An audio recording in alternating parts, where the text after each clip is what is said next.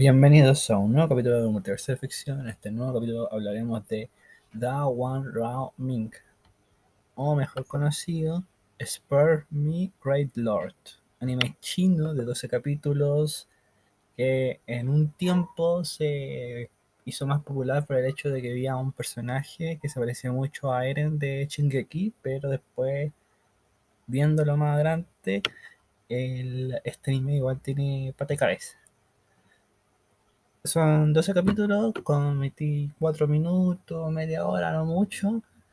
Uno le saca el opening y el ending. El opening es muy loco, pero está muy bien hecho la animación. Y el ending es muy triste, pero también está bien hecho la animación. No hay tanto spoiler en sí en el opening o en el ending. Pero bueno. Está situado en un mundo mágico como el de la vida diaria de Rey Inmortal. Y otro más que había visto de anime chino. Se sigue manteniendo el nivel en la animación china. Es bastante entretenido. Yo creo que está este anime chino y luego está el tema de lo que hacen como estilo 3D, más gordito a la cara y cosas así. No me gusta mucho. Que son casi siempre medievales. Pero bueno. Este trata de que está iniciando un mundo mágico, donde el tema de que uno lo clasifica en cinco etapas, y típico que el protagonista está clasificado en la primera etapa, pero el único que puede subir hasta la quinta etapa de golpe sin que nadie se dé cuenta. Es como también un solo leveling. Es entretenido porque aquí toman un humor más negro, una comedia más seria, porque se ve el tema de, por ejemplo, el cabro es huérfano, la niña, la hermana también es huérfana, son hermanastros, nadie lo ayudó a él, entonces tiene que vender lo que sea para conseguir plata, para salir del orfanato y así sacar a su hermana y todo el tema. al inicio tampoco quiere estar con la hermana porque el hecho de que si él le pasa algo, después que va a cuidar a su hermana, pero su hermana igual puede cuidarse por sí misma y todo el tema. Y aparte está el tema de la, del tema de la magia, que como ya dije previamente, lo que se en cinco etapas, pero hay ciertos momentos que uno despertaba y despertaba con el elemento y todo el tema. Pero eso después esa idea como que se fue yendo. En este estilo ah, está definido como el país tiene una organización especial mágica que lucha contra la gente que quiere entrar al país, a los extranjeros, siendo que no pagan aduana y cosas así que son los, los Talon, por así decirlo. Ahí está el Eren, el chino, está el de gorra y está el gordito con el cosito de collar de pelotitas. Igual los personajes, creo que también hay una inclusión que hicieron. Bueno, igual hay unos cambios que hicieron, porque por ejemplo hay un, cabro que parece niña, pero siempre lo confunden que es niño o niña, entonces como un torito y el de Gorra, que es el líder al inicio, en el manga, mangua, porque son 48 capítulos, ya me lo leí, uh, es mujer. Y su mano derecha es, no sé si mujer o hombre, porque tiene el pelo muy largo y tiene la cara muy fina.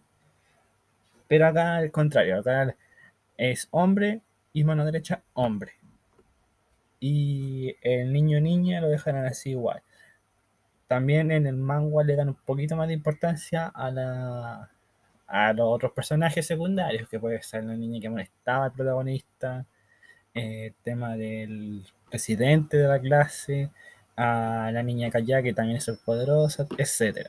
Pero en el anime se centran principalmente en la historia del el protagonista y su hermana.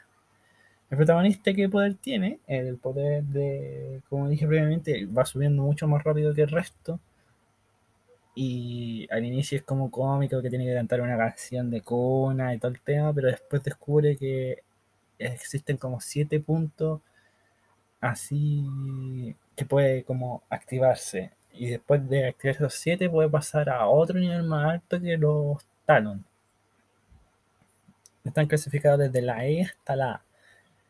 Y él, cuando termine la primera temporada, porque ya se confirmó una segunda temporada, Está clasificado como un C tirando para D, o sea, un C tirando para B.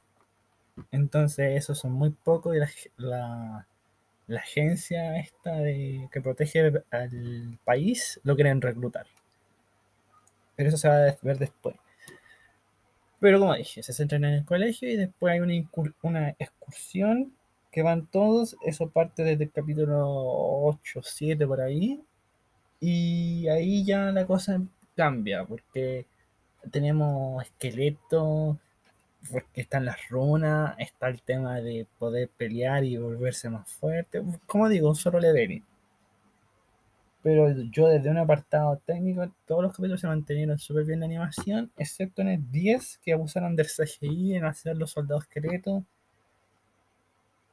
Ah, pero después supieron cómo corregir su error en el capítulo 11 cuando el caballero negro peleaba contra el, el talón del collar que invoca un tigre de Bengala contra el dragón negro, como dije.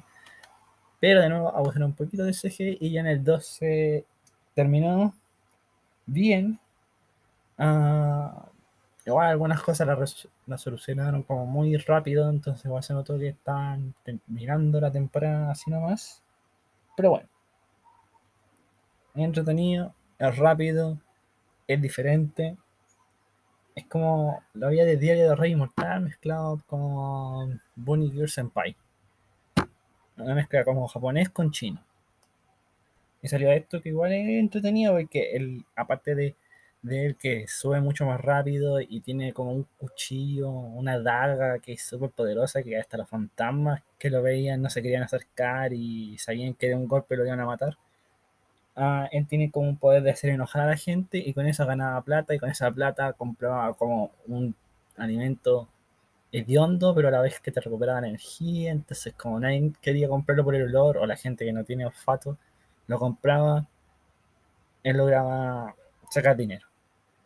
Y también está el tema de la de las como corazón de flor que eran, que eso eran para como subir de nivel como persona las peleas, como sigo diciendo, están muy bien hechas, la animación, son dinámicas, son entretenidas, no sé qué más decir, sinceramente. Un anime cortito, 12 capítulos, veintitantos minutos, buen ending, buen, buena animación y un, perdón, un opening entretenido, buena animación y un ending raro, pero está bien, son chinos.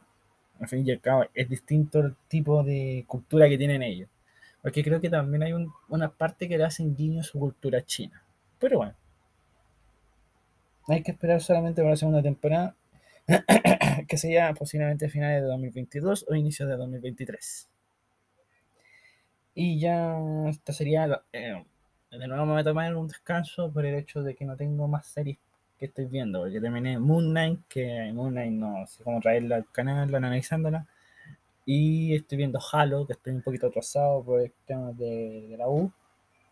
Estoy viendo John Justice y Spy por Family y Kawaii que Shikimori Kawaii que de Sune. Pero más que eso, no sé qué voy a ver.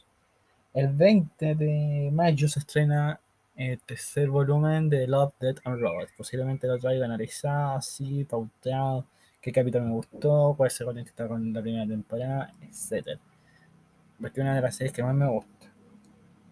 Y eso, si no me recuerdo, sería todo por ahora en temas de que estoy viendo. En mi Instagram dejé la crítica del Hombre del Norte, si no me recuerdo, porque fui a ver Doctor Strange, pero no quería hacer spoiler y es muy buena película, entonces prefiero que una persona lo disfrute en su momento. Igual que pasó con Spider-Man No Way Home. Tampoco hice crítica porque quería que la gente la disfrutara. Y no se hiciera una idea previa.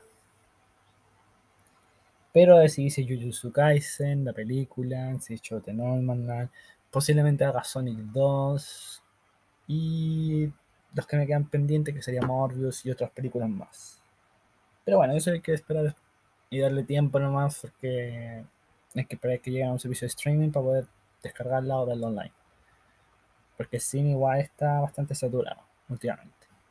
Pero eso sería todo por ahora. Este nuevo capítulo de The One Ming o Spare My Life Great Lord. Hasta luego.